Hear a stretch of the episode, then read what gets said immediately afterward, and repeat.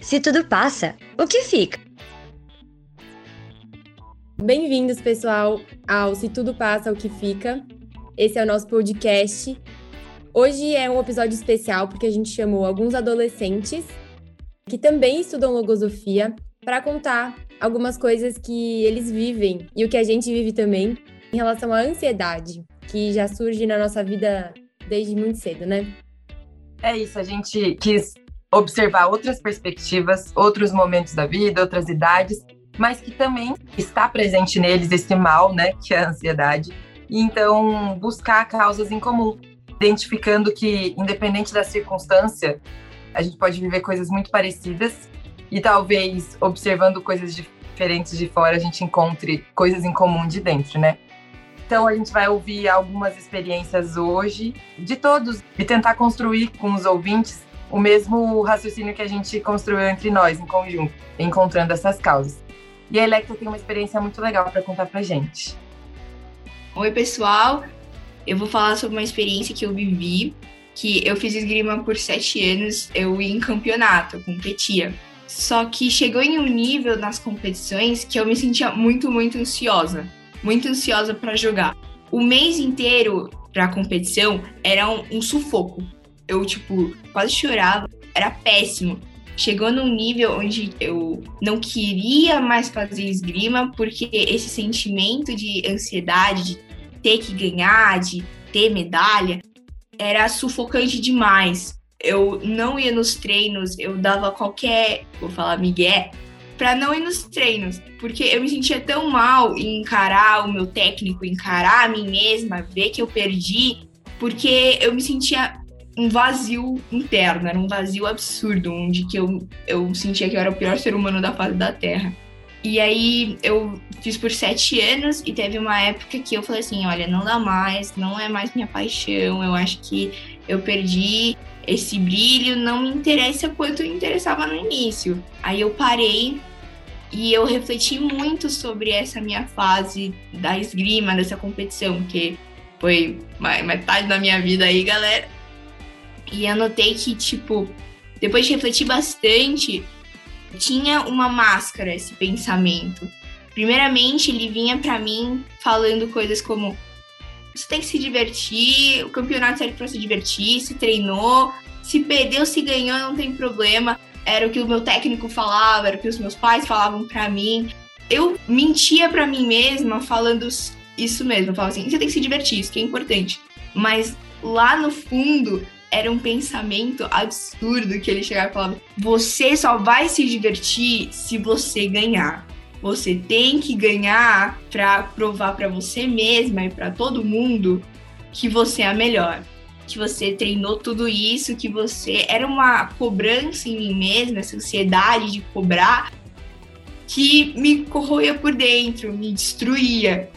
E aos poucos eu via que não era tipo porque eu não me interessava mais pela esgrima.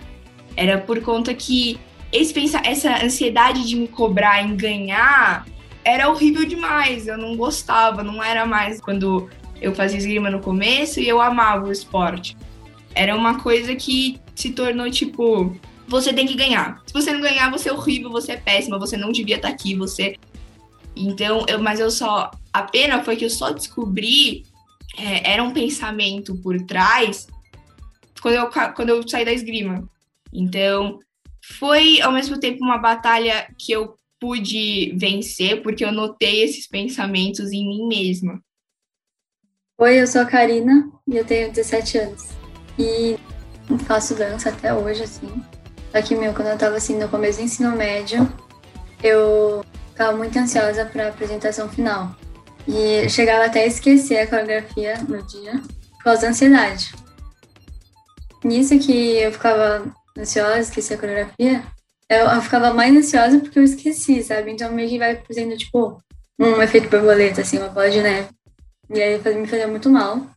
E aí eu sempre pensava em relaxar, porque sabia que ia dar certo, colocar confiança em mim mesmo, porque eu sei que eu sabia, eu já tinha treinado o ano inteiro para isso.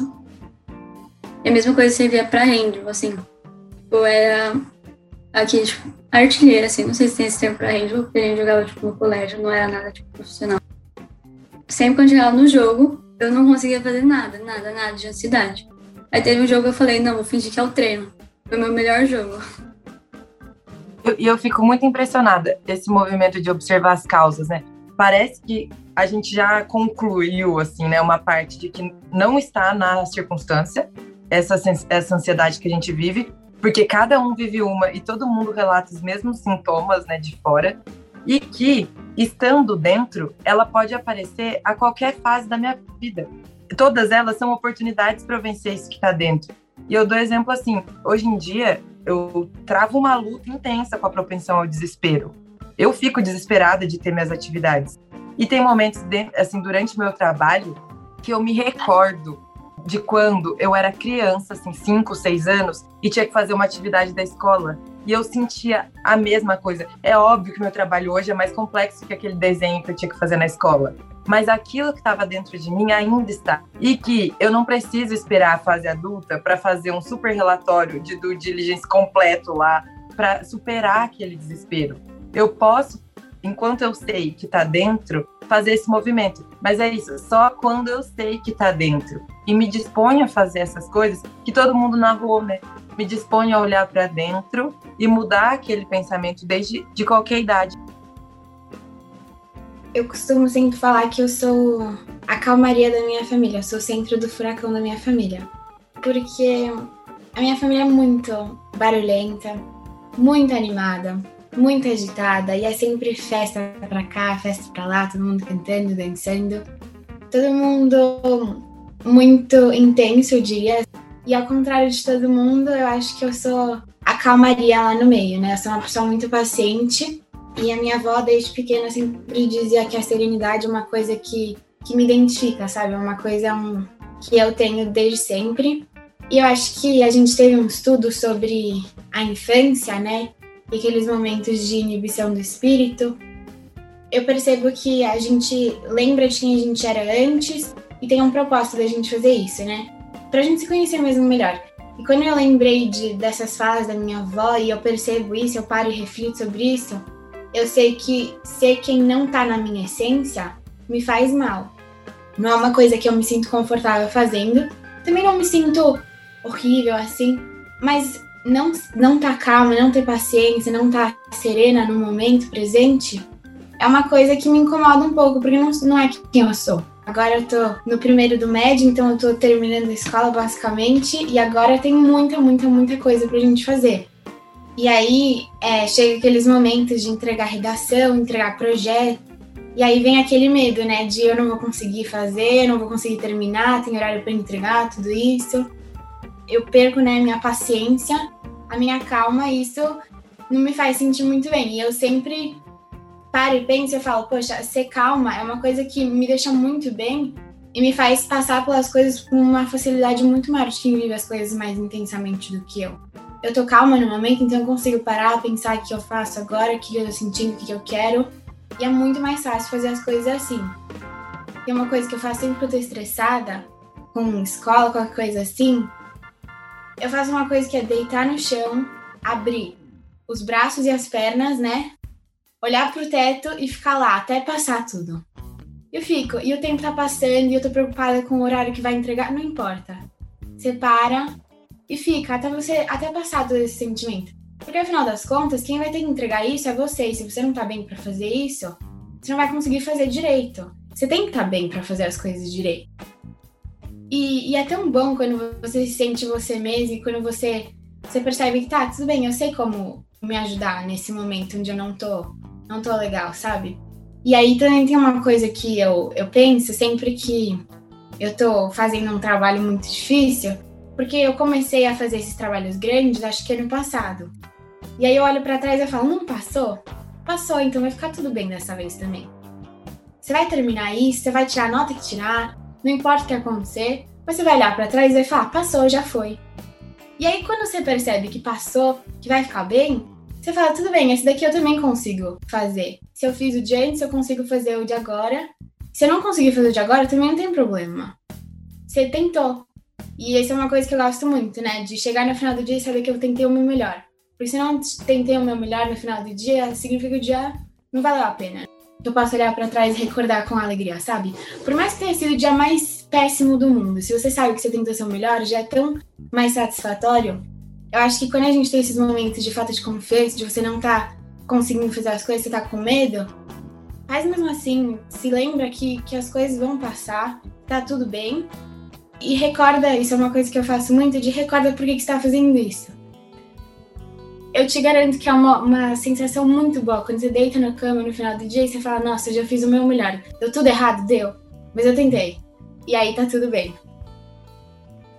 Sim, eu me identifiquei bastante na hora do estudar para a prova. Porque toda vez que eu preciso estudar, eu sempre vou empurrando pra barriga e de vez em quando eu não consigo estudar tudo que eu queria. Tipo, consigo estudar, mas não é exatamente tudo que eu queria. Então, na verdade, eu sempre consegui confiar em mim mesmo quando, ah, Júlia, faz isso. Eu sempre fazia de um certo modo que eu gostava, né? Bem feito. Então, só que quando chegou nessa quarentena, eu comecei a desconfiar de mim mesmo. É, será que eu consigo mesmo fazer isso? Eu comecei a não confiar tanto em mim quanto eu gostaria. Isso acabou afetando várias partes de mim. E agora eu me importo muito com a opinião alheia. Tipo, uma pessoa fala, ah, eu fiz um desenho que eu gostei. A pessoa fala, ah, Júlia, essa parte ficou meio ruim, né? Eu sei que não é pra machucar, é a opinião dela. Eu falei, ah, tudo bem. O Jeremy falava, ah, tudo bem. Opinião é sua, gostei. Aí depois eu fico olhando pro desenho, olhando, e aí eu falo, é, tá feio, né? Tipo, sendo que eu já tinha, eu tinha gostado do desenho e eu vou lá e. Não, ficou feio, tchau. Isso é só um exemplo, assim. Nossa, Júlia, hashtag TMJ tem muito a ver com algumas lutas que eu vivo. E eu, e eu lembro que na minha adolescência isso era particularmente muito forte, assim, muito, muito forte mesmo. Eu vejo, tentando identificar, né, assim, qual o, o temor que existe por trás disso, ou qual o conceito errado, né? Para mim, o que acontecia era muito disso, né, de, de buscar aprovação fora, sabe? De buscar, assim, no, no, no, olhar do outro, né? E aí, se o outro reprova, então, opa, não, então... Então, eu sou muito ruim. Mas se o outro me aprova, não, então eu tô me sentindo muito bem e tudo mais. E aí eu vi que eu ficava flutuando, né? Oscilando. Então, tinha momentos em que, poxa, nossa, eu tô super confiante, né? Tipo, vou matar no peito e fica tranquilo, tá tudo ótimo e outros momentos em que, tipo assim, não, não, olharam meio torto, então acho que talvez eu, eu seja, né, tipo, nossa, é um lixo isso que eu fiz, e, meu Deus. Eu acho que o conceito errado talvez esteja nisso, assim, é, pelo menos para mim, né? De não entender quem é o ser real, né? Quem é esse si mesmo real. Porque ele não vai variar de acordo com o que os outros pensam ou falam.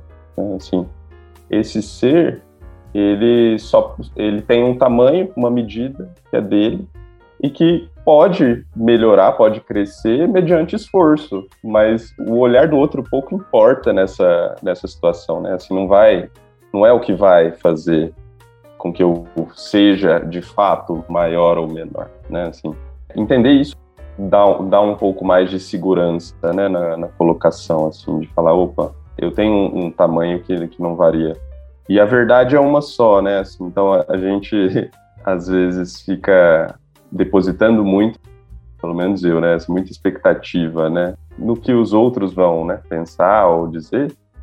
E assim, isso não muda em nada, assim, o que, o que eu sou. E geralmente são julgamentos muito superficiais, né? Assim, que as pessoas fazem, porque elas não te conhecem. Eu tô tentando me conhecer e ainda tenho muito, muitas camadas ainda para aprofundar, né? E as pessoas fazem julgamentos muito superficiais e com base em, em, que tipo de critérios, né? Geralmente são critérios que nem são os valores que eu, que eu entendo que são importantes, né? Então, ah, no mundo, no mundo comum por aí, assim, é, tipo, é legal você é valorizável quem tem muito dinheiro, ou quem tem, ou quem tem beleza física, quem tem, enfim, quem, sei lá, tira notas boas. Tem muitas coisas que, que são muito valorizadas nesse mundo comum e que não necessariamente são valores. E aí eu, eu me coloco refém desses julgamentos, né? É, sempre teve muitos lados, muitas opiniões, né? Sobre esse tipo de coisa e tal. E às vezes eu realmente me pego vendo meu valor como notas ou capacidades, assim, de fazer tal quantidade de coisas mas isso é uma coisa que Eu ainda tô desenvolvendo melhor para melhor.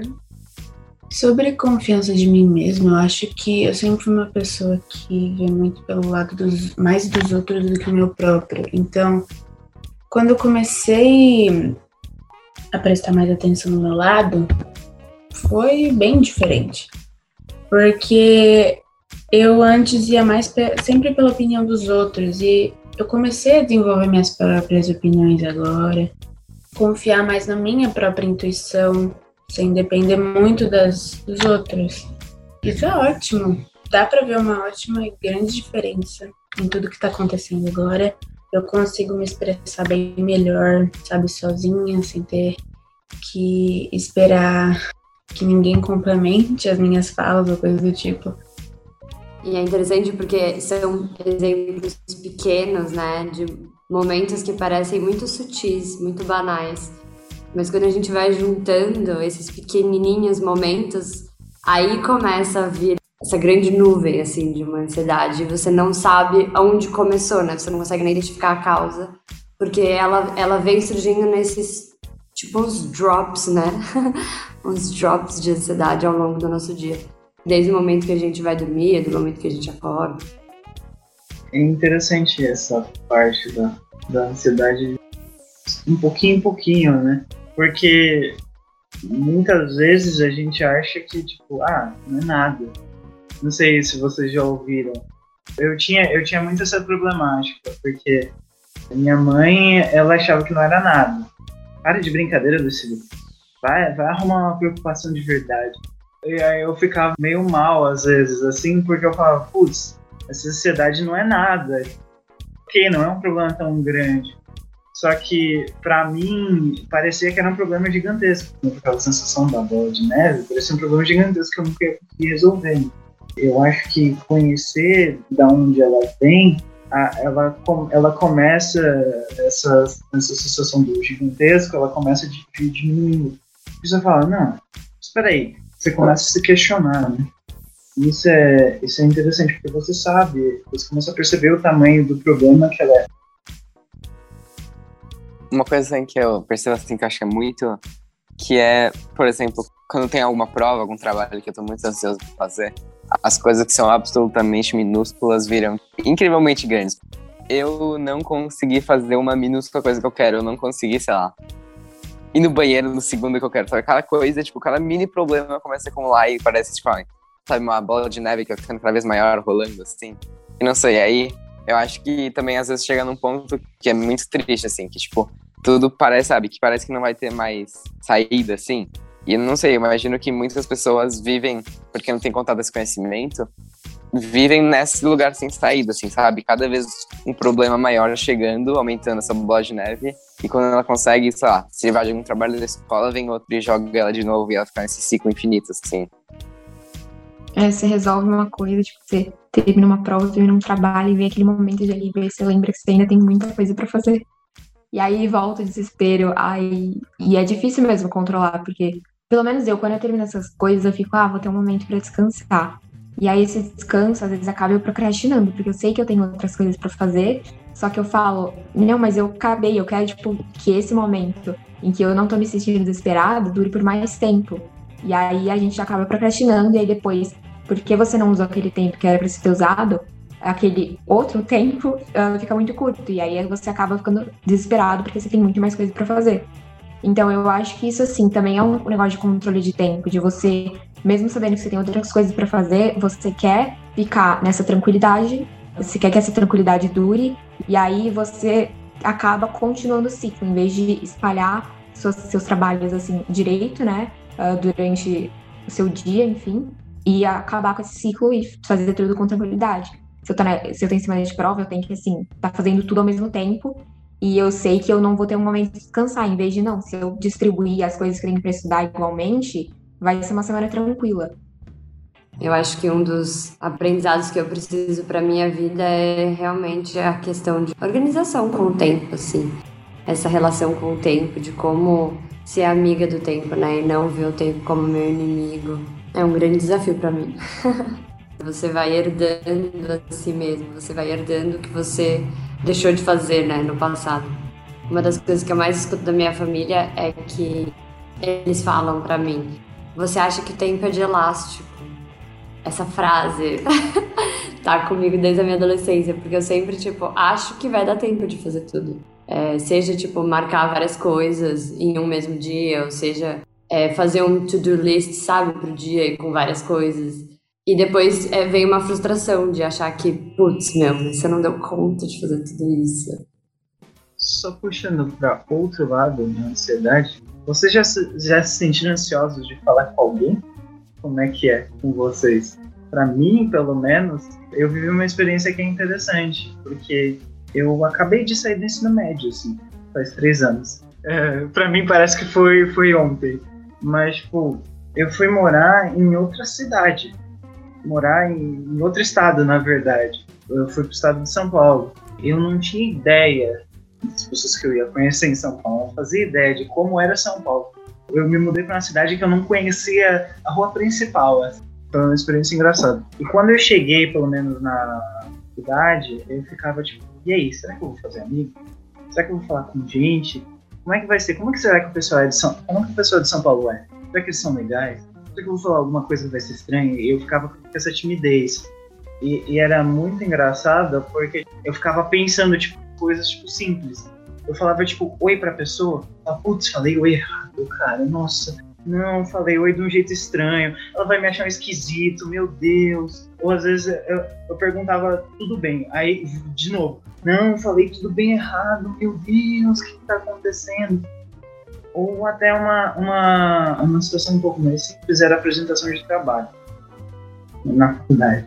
Fazia o trabalho inteiro, tudo preparado, eu sabia tudo. Chegava na hora de apresentar, se vocês conhecem aquele rapper, o Eminem, que fala que é conhecido por ser o rapper mais rápido, eu parecia ele apresentando. Uhum.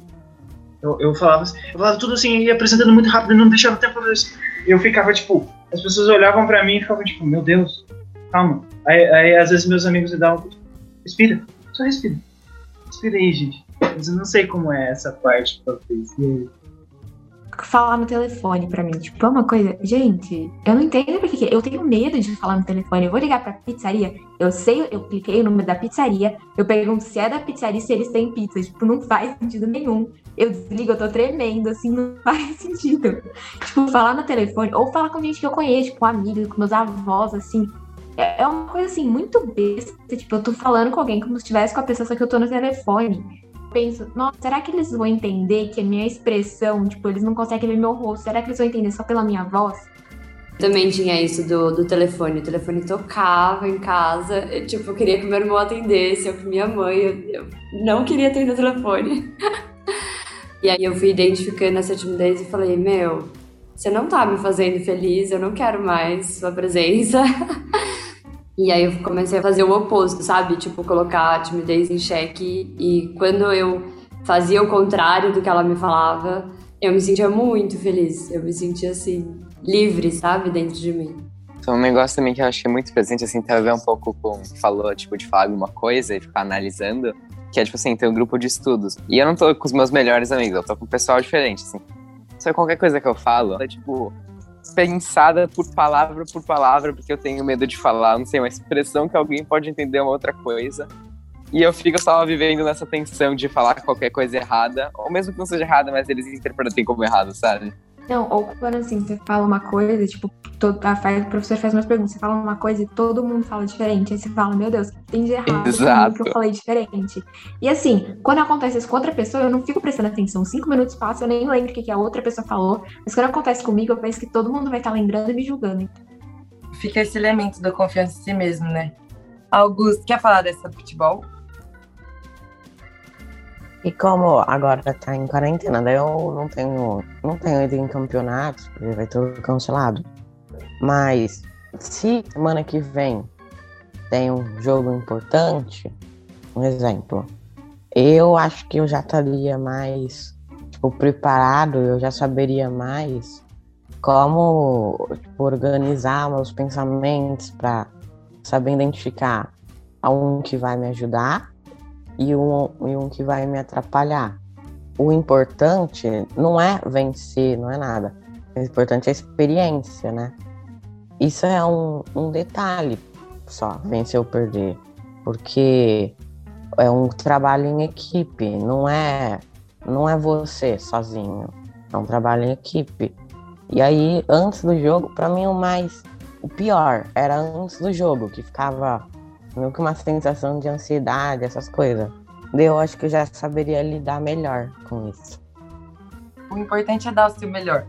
É, na quarentena vem vindo uma coisa muito diferente, né? Que tá me afastando muito mais dos meus amigos. E não ver eles todo dia, não ver o rosto deles nas aulas, não ver. Não ver, né? Não interagir. E aí eu, eu preciso né, de alguém. E eu fico passando muito mais tempo em redes sociais, em, na internet, fico vivendo a vida, vendo a vida dessas pessoas que mostram perfeitas e tudo, sempre lindo, ela sempre maquiada, sempre linda, sempre vivendo a vida perfeita, viajando, ricas. E aí eu fico, nossa, eu não sou assim, mas fico vendo essas pessoas e eu fico falando, será que todo mundo é assim, né? Será que os meus amigos também são assim? Eu não sei, porque eu não tô vendo eles. E isso vem, tipo, me deixando muito mais triste, mas, tipo, me sentindo incapaz, me sentindo. É, não sei, talvez muito mais diferente e sem saber se algum dia eu vou conseguir me, me ver de um jeito que é bom para mim, que eu veja, olha, eu, eu não sou perfeita, mas eu tô perto de ser, eu tô bem melhor do que eu era antes, e aí eu fico pensando, será que um dia eu vou conseguir ser assim? Ou será que eu vou continuar olhando para os outros e achando que eles são muito melhores do que eu? E a quarentena vem meio que ajudando esse meu pensamento eu me identifico muito com o que você falou, Mama. Assim, eu acho que quando a gente olha a rede social, vem um monte de pensamento para falar: ah, essa pessoa é perfeita, essa pessoa vive isso, nossa, que legal, a pessoa tá viajando, a pessoa tá fazendo não sei o quê. E só que essa parte que as pessoas mostram é justamente o que elas querem mostrar, né? Então, não é o tudo. Elas não vão mostrar elas chorando, elas tristes, elas assim, entediadas lavando louça. É, lavando louça também.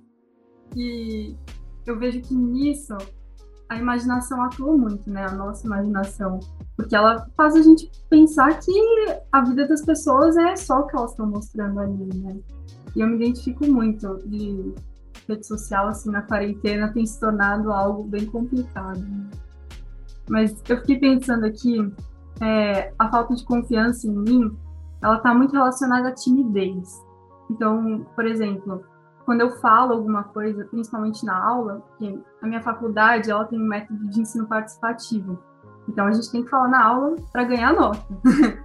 e isso gera lá um monte de pensamentos na minha mente, querendo que eu fale, né, para ganhar nota ou pensando que o que eu falei não é bom o suficiente, né? Então, eu vejo muitos pensamentos negativos atuando aí.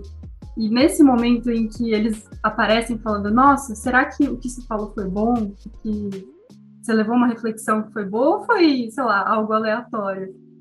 Aí eu vejo que nesse momento eu busco a aprovação do outro, né? De querer perguntar para os meus amigos, gente, será que o que eu falei foi bom? E aí, a partir do momento que eles falam, não, foi ótimo, aí eu posso ficar tranquila. E não é para ser assim, né? Porque quem tem que aprovar essa fala sou eu mesma. E se foi ruim, quem tem que definir como vai ser das próximas vezes, como é que eu posso melhorar, não são eles, né? Sou eu. Acho que isso, assim, é o principal que tem me atrapalhado.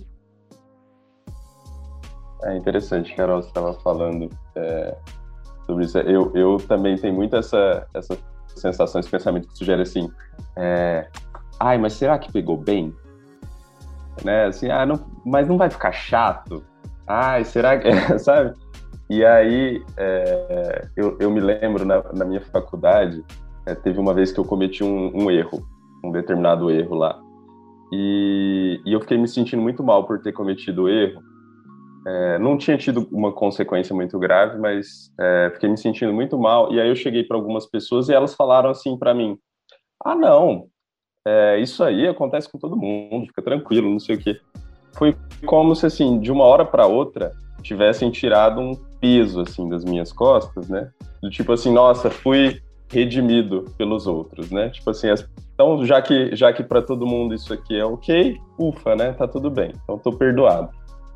Só que isso não mudou o fato. Não mudou o erro. Eu não reparei o erro. Eu não fiz nada a respeito do erro, né? E eu fiquei pensando muito depois sobre isso, né? É, é, sobre essa procura da redenção no outro, né? Assim, de, de buscar a aprovação do outro. E aí eu me contento com, com, é, com essa impressão. Então, se todo mundo fala que está tudo bem, ah, não, então está tudo bem, já, já sou bom, tá excelente, né? E isso eu vejo que me paralisa de buscar ser melhor, né? Aqui atrás do meu quadro tem uma frase da logosofia que fala: A vida é uma grande escola onde se comparece para aprender e realizar transcendentalíssimas lições. E eu acho que essa frase eu gostei tanto dela porque fala que é pra gente aprender e realizar. E, e como pois eu tô crescendo, né? Eu ainda sou pequena, eu tenho muito para aprender. E eu vou aprender, eu quero aprender essas coisas. E, e, eu gosto que não é só aprender e, ah, nossa, bacana, conhecimento, guardei. Você tem que realizar também na sua vida. E as pessoas, eu sempre escutei que, ah, não, você ainda é muito pequena para fazer esse tipo de coisa. Ai, você é muito pequena para querer sei lá, lavar o carro, porque eu sempre gostei de, de ajudar nas coisas, ganhar dinheiro sozinha. Aí eu lavava o carro da minha avó, andava as moedinhas, sabe? Você é muito pequena para decidir o que você quer fazer da vida e eu já sei o que, que eu quero fazer de carreira, sabe? É, eu sempre escutei isso, que eu, eu nunca tinha idade suficiente, que, que não ia dar certo, que você tinha um plano muito grande, que era muito ambicioso, e no final deu certo. No final eu confiei em mim mesma e falei, não importa o que as pessoas estão falando, eu vou tentar. Porque no, no final do dia eu quero chegar e falar, eu tentei meu melhor. Se eu tentei meu melhor, não tem problema se deu errado, se não deu. E ainda mais do que isso, eu tenho a possibilidade de escolher o que, que eu vou realizar. E se vai ser pro bem, pro mal, para mim, pro mundo, pro meu amigo, pra minha mãe. Eu posso realizar, eu posso aprender. E isso tudo é uma escolha que eu faço dia após dia. Cada um tem uma luta, né? Por exemplo, a, a Kari tava falando, né, que ela quer terminar logo as coisas. Eu tenho muito isso também. Até no episódio que eu participei, eu falei sobre isso, assim, que eu, eu faço as coisas, até as coisas que eu gosto, é, eu quero terminar logo, tipo, eu quero que, que acabe, sabe? E óbvio que isso se reflete nas minhas lutas também, né? Eu tô vivendo lá uma, uma coisa, eu quero que. Eu quero acabar com aquilo de qualquer jeito, quero que ela termine, né? É, e eu acho que isso, e, as, e, muitas vezes eu, eu coloco a culpa na circunstância, né? Eu acho que o problema é o que eu tô vivendo. Tipo, ah, tá difícil o que eu tô vivendo, então eu quero que acabe logo. Ou, ah, eu quero acabar isso logo para poder fazer outra coisa. Mas na verdade, o que causa isso é uma. É algo que tá dentro de mim, né? E aí eu coloco isso em tudo. Então acho que o importante é cada um identificar o que, que tem de mal dentro de mim que me tendencia a fazer uma coisa ou outra, né? É, eu acho que a palavra não seria confiante, eu acho que à medida que a gente identifica os problemas da nossa vida, a gente identifica lutas e a gente consegue viver elas, eu acho que a gente percebe que a gente realmente está no controle. Isso é uma coisa que eu acho que empodera muita gente, se essa for a palavra certa. Porque de verdade é isso que a gente busca fazer, né? Ter controle da nossa vida. Porque afinal do dia, toda ação, toda fala, todo movimento que você faz no mundo tem um efeito.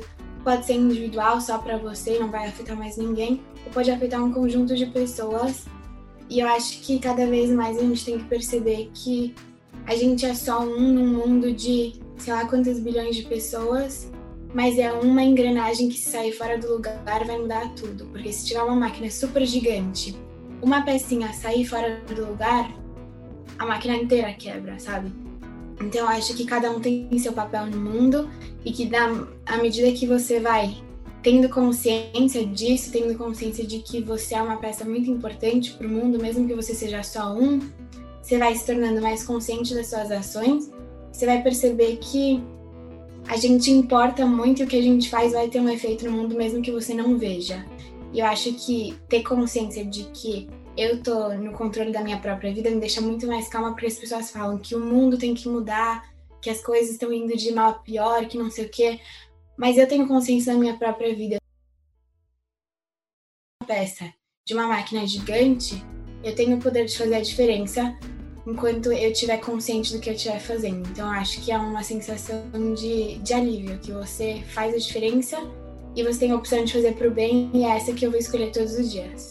A Olivia trouxe uma, uma imagem bem legal de como, se você, como engrenagem, está funcionando bem, é, tudo funciona um pouco melhor, né? Porque as outras engrenagens que dependem de você também rodam melhor. Então é muito interessante como você fazendo bem para dentro de você, né? Resolvendo alguma engrenagem dentro de você que está meio torta, você consegue inspirar os outros também. De todas essas experiências, a gente passa pelas situações consegue melhorar e aprender novas coisas, né? Se vocês tivessem que, que falar né, de todas as coisas que já passaram, de todas as experiências que vocês já viveram, de todas as coisas que vocês já aprenderam dentro da logosofia, o que, que mais ficou assim para vocês? Tudo passa, mas a gente precisa ainda escolher o que fica, né?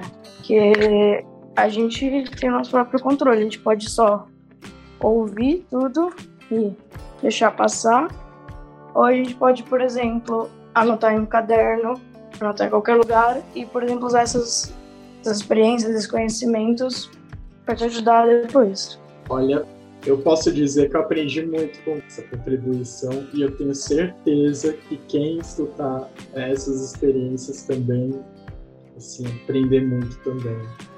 Se tudo passa, o que fica?